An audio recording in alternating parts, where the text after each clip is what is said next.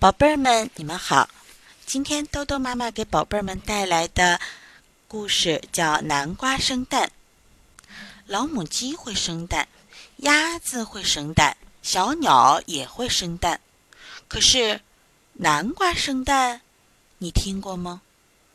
没听过吧？那就快一点坐好，听我说一说吧。这个故事啊，是发生在我国解放前的事情。有一个村子里有个小姑娘，她九岁了，叫做小芳。有一天，小芳帮着妈妈在地里收南瓜，突然听到啪啪啪的枪声。哎呀，不好了，白狗子来了！妈妈拉着小芳啊，就往山里跑，在树林里躲着，大气也不敢喘。等到他们回了家，一看，哎呀，鸡鸭都让白狗子给抢走了。锅也给白狗子砸破了，还好地窖里藏着的一点粮食和一些鸡蛋还在。小芳捏紧小拳头，气呼呼地说：“白狗子坏透了！”又过了几天，村子外面又传来啪啪啪的枪声。小芳跟着妈妈还是往山里跑。他们上了山，回头一看，村子里一户人家起火了。哎呀，那不就是小芳家吗？原来呀，他们走得太慌忙了，忘了把灶里的火灭掉。火星蹦出来，落到了稻草堆上，稻草烧了起来，把房子都给烧了。妈妈急得直跺脚，小芳也急得直流眼泪。可是他们一点办法都没有，只好呆呆地望着那火光和黑烟。过了一会儿，火光灭了。黑烟也不见了，妈妈说：“完了，房顶都烧光了，家里的东西也烧光了，这以后日子可怎么过呀？”天暗下来了，妈妈拉着小芳悄悄地往村子里走，一进村就碰上了许多兵，他们吓了一大跳，想往回逃，可是已经来不及了。大嫂子，别害怕。一个兵叫住小芳的妈妈：“我们不是白狗子，我们是红军。刚刚白狗子想进村来抢东西，碰上了我们，让我们给打跑了。”小芳和妈妈抬起头看看那个兵，笑眯眯的，帽子上还有一颗红色的五星。红军，红军又是什么人呢？妈妈不知道，小芳更不知道。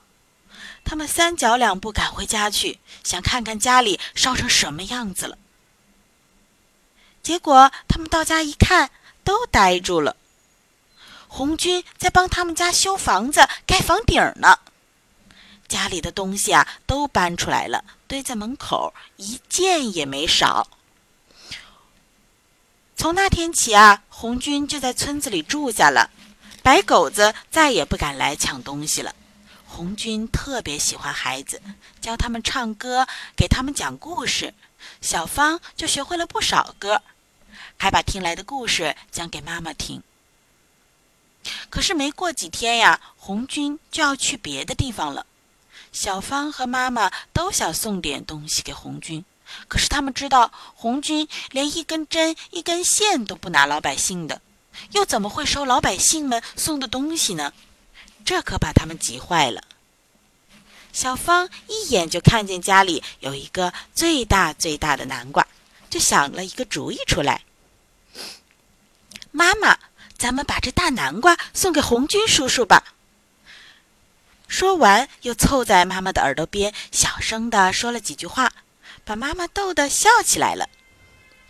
妈妈小心地在大南瓜上挖了一个洞，小芳卷起袖子，把手伸进去，一把又一把，把大南瓜肚子里的瓤都挖了出来。不一会儿，大南瓜的肚子就空了。妈妈拿来十只鸡蛋，让小芳一个又一个地塞到了大南瓜的肚子里去，再用挖下来的那块南瓜把洞给封好。哎呀，还留着一条缝呢。人家红军叔叔能看不出来吗？可是咱们小芳真聪明，马上啊抓了一把烂泥来一抹，就看不出来了。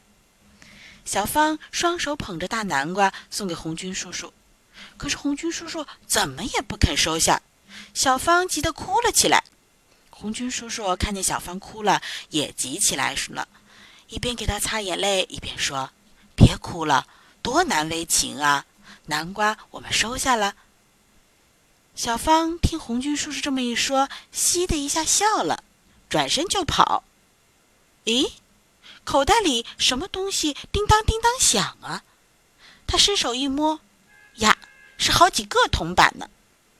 原来呀，是红军叔叔刚才给他擦眼泪的时候，悄悄地放到他的口袋里的，作为买大南瓜的钱。红军走了，带着小芳家里的大南瓜走了。小芳想，红军叔叔烧晚饭的时候，拿刀子咔嚓一下切开大南瓜，准会叫起来。南瓜生蛋了！南瓜生蛋了！